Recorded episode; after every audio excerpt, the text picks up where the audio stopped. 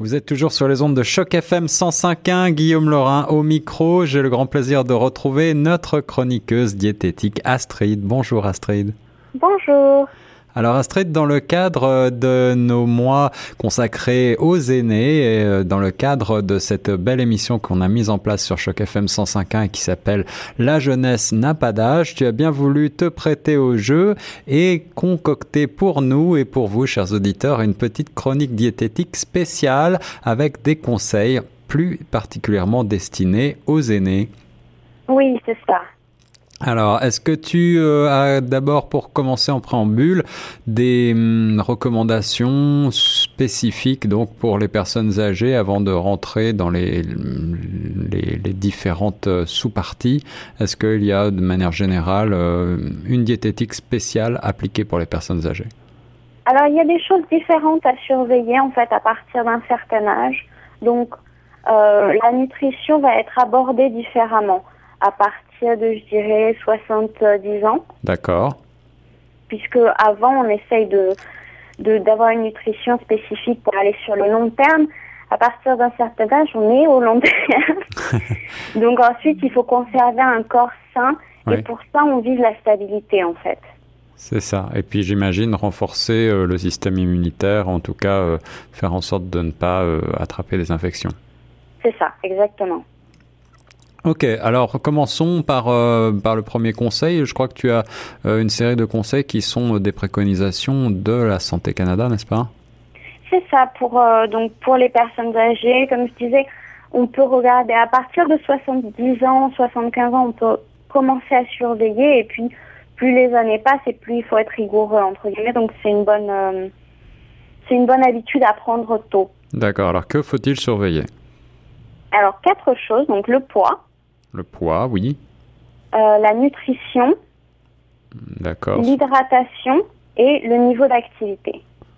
D'accord, ben commençons par le poids. Alors, euh, j'imagine que, comme à tous les âges, il faut surveiller son poids, mais peut-être qu'il y a des choses spécifiques quand on, quand on commence à vieillir? Il faut surveiller en fait avec le temps les courbes de poids. D'accord, c'est ça. Donc quand on passe un certain âge, le fait d'être en obésité, par exemple, ne va pas être si grave. Ah bon? Et à la rigueur, on voit qu'à partir de plus de 80 ans, euh, ça va plutôt aider les personnes à bien vieillir. Donc si vous êtes déjà en obésité, veillez plutôt à maintenir le poids qu'à à essayer de le perdre. D'accord, d'accord. Ne pas perdre trop vite de poids. Tout à fait. Et, euh, et d'ailleurs, euh, si ça, ça, va lier avec l'hydratation, en surveillant les courbes de poids donc assez régulièrement, vous pouvez aussi surveiller l'hydratation puisque si vous avez une perte ou une prise de poids de 2 kilos euh, en quelques jours, oui. souvent ça va être soit de la rétention d'eau, soit que vous êtes sévèrement déshydraté. C'est ça. Donc ne pas oublier, ne pas oublier de, de boire euh, de l'eau, bien sûr. Faut-il le préciser euh, quel est le, quel est le, Quelles sont les recommandations de la Santé Canada à ce propos? Combien de verres d'eau à peu près par jour? Alors, on a un litre d'eau minimum euh, d'eau à boire. Un litre minimum. Et plus à ça, il faut rajouter un litre d'eau dans les aliments. Donc, par exemple, d'introduire des bouillons, des thés, des, euh, des choses comme ça. D'accord, d'accord.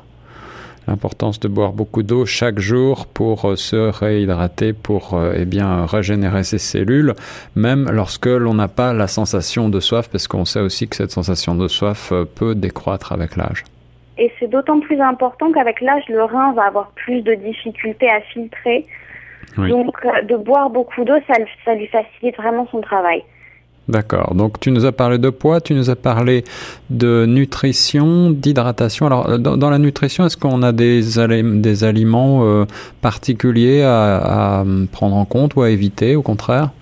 À éviter en particulièrement, ça va être le sel. D'accord. Alors pas complètement, mais c'est vraiment l'aliment qui est à surveiller de plus près. Oui. Euh, parce qu'il peut vraiment euh, causer une hypertension qui va être très très néfaste. problématique. Oui, ouais, absolument. Et éventuellement le cholestérol. D'accord. Selon les recommandations de votre médecin.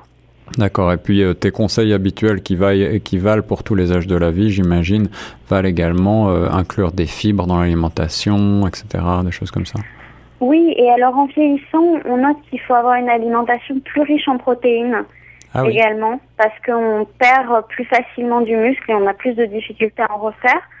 Et en plus parce que en fait on a beaucoup moins d'appétit en vieillissant. Oui.